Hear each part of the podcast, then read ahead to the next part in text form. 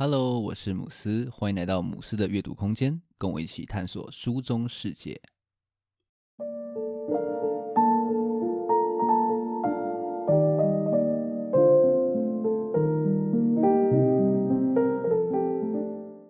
今天要跟大家分享《继续前行，悲伤就不会是尽头》这一本书。那如果你之前有听过我的节目的话呢，应该会知道说我妈妈在今年五月的时候就是走了。那因为事情发生的非常的突然哦，其实我是完全没有什么心理准备的。那整个人啊，在那个时候就陷入了一个非常难以消化的悲伤之中。那那个时候我有在 IG 限动上面问说，有没有人啊可以推荐我一些在亲人去世的时候可以看的书。结果呢，收到了非常多的回馈，其中一本我非常喜欢、对我非常有帮助的书，就是这一本《继续前行，悲伤就不会是尽头》。觉得说啊，这本书可以说是就是嗯，在我情绪坠入低谷的时候接住我的一本书。那也希望可以透过今天的分享，给遇到类似状况的人一些就是力量吧。那今天的这期节目呢，我会分四个部分来聊聊这本书。首先，在第一部分，我会先探讨说我们人之所以会悲伤的原因是什么。接着，在第二部分，我会分享三个常见的悲伤迷思。然后，在第三部分呢，我会介绍四种悲伤的模式，还有它相对应的一个应对方法。最后，第四部分则会谈谈我们在面对悲伤的时候所需要完成的五个任务。那我们就开始今天的介绍吧。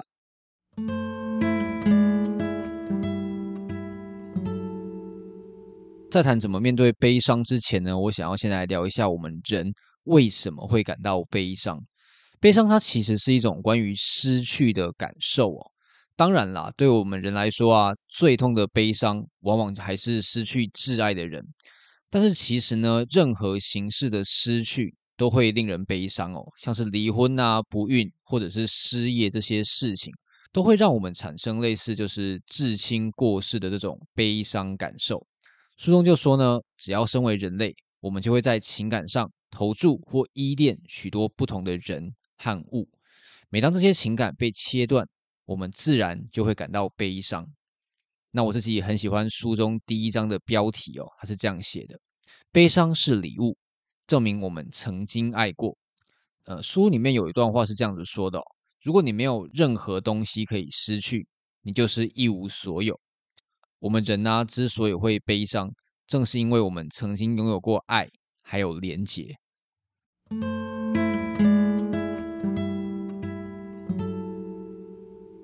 虽然说啊，大家一定都有悲伤的经验，但是呢，其实我们对悲伤有非常多的误解，或者说是迷失。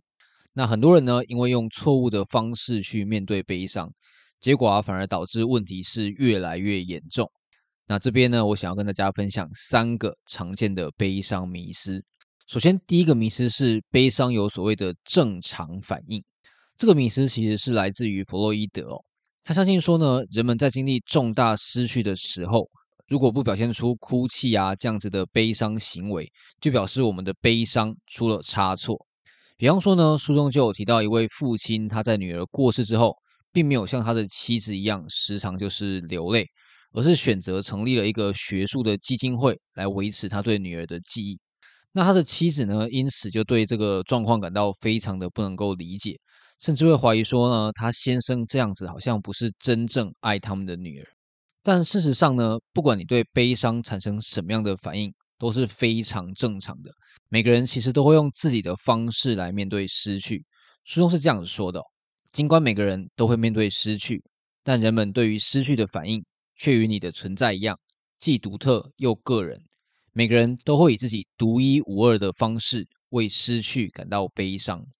也就是说呢，大家其实都可以拥有自己专属又独特的悲伤途径，这些都是没有对错之分的。第二个常见的迷思是悲伤有时间表，很多人会以为说悲伤它有固定的进程。大家应该都听过所谓的悲伤五阶段理论哦。那这五个阶段呢，分别是否认、愤怒。讨价还价、沮丧，最后是接受。但是其实呢，悲伤的进程它是非常混乱，然后呢又难以预测的。书中就说啊，悲伤会在人生中迂回前进，你无法预测它的路线或时间，也无法预知它会改变你的时间与地点。很多人可能会以为说，悲伤只要过了几天，又或者是几周，它就会恢复。但是其实悲伤它从来就没有所谓的应该。你可能有一段时间觉得说，哎，好像好多了。但是呢，突然又在某些特殊的时刻，就是悲从中来。像是我呢，在我妈妈百日就是拜拜的时候，就突然又忍不住，就是一直的哭。所以呢，这样子以为说悲伤会经历过特定历程的想法，反而会让人啊对悲伤产生的错误的期待。当情况并没有照着你预期的阶段去走的时候呢，就会感到迷惑，甚至会产生一些自我的怀疑。那这些其实是没有必要的。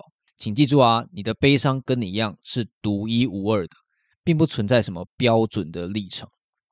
第三个迷思是悲伤是要懂得放手。这本书认为说呢，放手恐怕是关于悲伤最具破坏性的一个迷思啊。作者在咨询的时候呢，就发现说很多的个案因为担心悲伤减轻，就表示说他已经渐渐忘记他的挚爱，结果呢就宁可让自己深陷痛苦之中。但是其实死亡它只是结束了一个生命。它并不会让一段关系结束，我们其实还是可以跟我们所爱的人呢继续去保持连结。那我很喜欢书中的这段话：我们所爱之人已经成为我们人生的一部分，我们无法与之分开。他们会在我们成为什么样的人，以及我们如何看待自己的方式上留下难以抹灭的标记。所以啊，悲伤它不应该是要去抛弃你跟过去的关系，你还是可以跟过去去保有这种强大的连结。只是呢，用不一样的方式而已。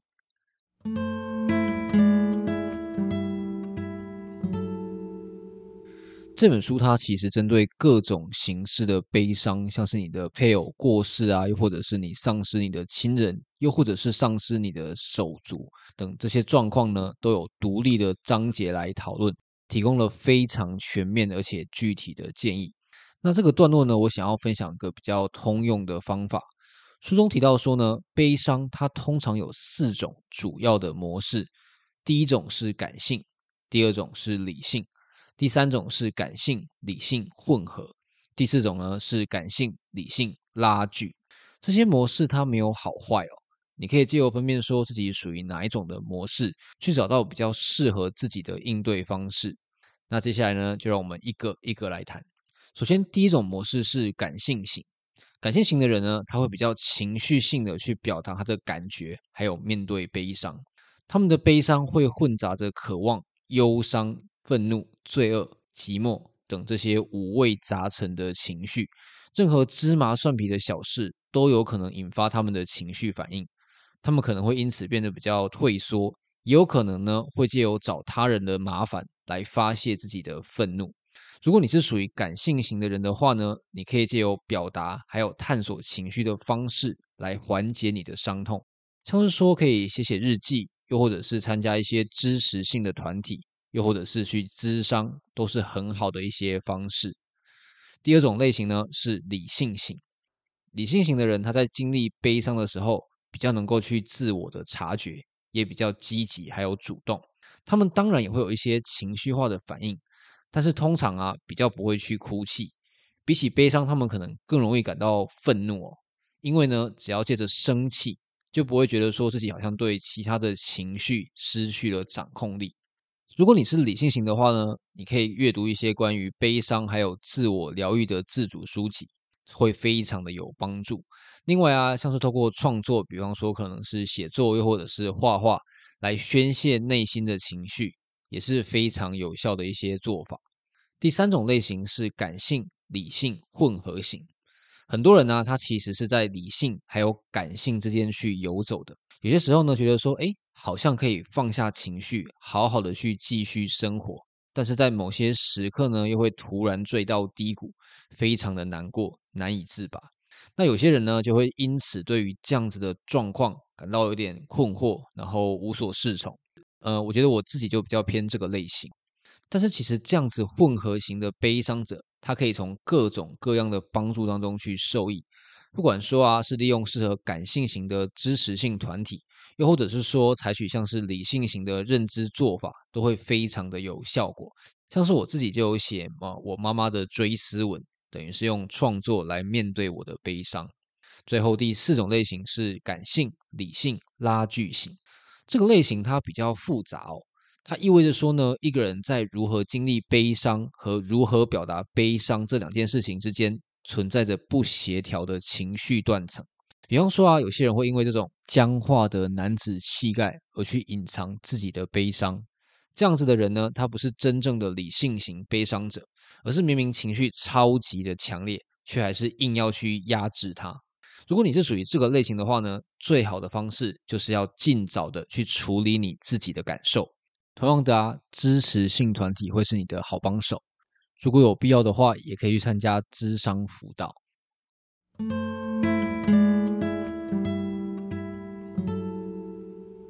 最后这个段落，我想来分享面对悲伤的时候，你所需要完成的五大任务。这边再提醒一下，每个人的悲伤都是不一样的。你可以用自己最舒服的方式，在觉得适当的时机完成这些任务就可以了。那第一个任务呢，是承认失去。在一开始的时候呢，悲伤会显得非常的不真实，像是一场醒不过来的噩梦。但是你终究呢，会慢慢的去接受这个非常难以接受的事实。第二个任务是应付失去的痛苦。你可以练习去探索你在悲伤的时候所经历的各种情绪反应。这边呢，你可以试着用下面的三个步骤来探索。首先，第一个步骤是识别你正在经历的情绪，比方说是生气啊，又或者是内疚，试着去把这些情绪把它识别出来。接着，第二步骤是要去了解说这些情绪都是你在悲伤时候的正常表现。最后，第三步是要去找出引起这些情绪的原因，并且去思考说你可以去做一些什么事情去处理它们。第三个任务是学习自己过生活。失去它一定会导致你的生活产生改变。哲学家汤马士·艾提格就说呢，悲伤就是重新认识这个世界。你可能会需要去扮演一些新的角色，学习一些新的技能，然后你跟家族的关系也有可能会产生改变。不管怎么样啊，你都必须要学习在没有逝者的世界当中重新活下去。虽然说悲伤它没有一个固定的途径。但是呢，还是有一些建议可以去依循的。像是书中就建议说呢，你在失去的当下，应该要尽量去避免做出一些比较重大的决定。同时呢，也要做好一些妥善的自我照护，像是充足的睡眠啊、良好的饮食，还有运动都是非常重要的，让自己呢可以有底气去度过这段非常难熬的时光。第四个任务是跟逝者保有连结。就像我前面所说的呢，其实你不用去切断你跟逝者的连结。那我很喜欢书中说的这段话：随着失落的痛苦逐渐淡去，你的记忆反而会变得更加鲜明。回忆通常是令人欣慰的，能使你与此人的关系更紧密，即使对方已不在你身边。要保持有连结呢，使用一些物品来转化你对逝者的爱，会是一个相当不错的做法。像是作者就说啊，他一直珍藏他父亲的手表，还有他送给母亲的一个小小的雕像。那我自己的话呢，则是会透过吃我妈妈喜欢的一些食物，又或者是饮料，来跟他保持有这种回忆的连结。最后第五个任务是要重建你的信仰，还有生命哲学。失去它可能会挑战你的一些信念，还有想法。有些人可能会觉得说，哇，世界毁灭了。或是去怨叹说呢，老天爷怎么会这么这么样的不公平？在这种状况下呢，人们可能会犯下的最大错误就是远离自己的信仰。但是事实上啊，信仰、哲学信念还有一些仪式是支持你的重要来源。书中就建议说呢，你可以问问自己，我的信仰或者是生命哲学，在悲伤的时候是如何和我对话的。我自己的话，其实没有特别的信仰，我会拜拜，但是不能够说是特别的虔诚。但是呢，我自己非常喜欢就是随机还有斯多葛的一些概念。对我来说啊，我妈妈的过世就是一个非常标准的黑天鹅事件。在这个随机不可测的世界呢，这种事情它就是会发生。当然啦，就是我自己亲身遇到，还是就是很痛很痛啊。但是这样子的一些观念呢确实帮助我可以比较快的去接受事实然后更积极的去面对进而去梳理自己的情绪。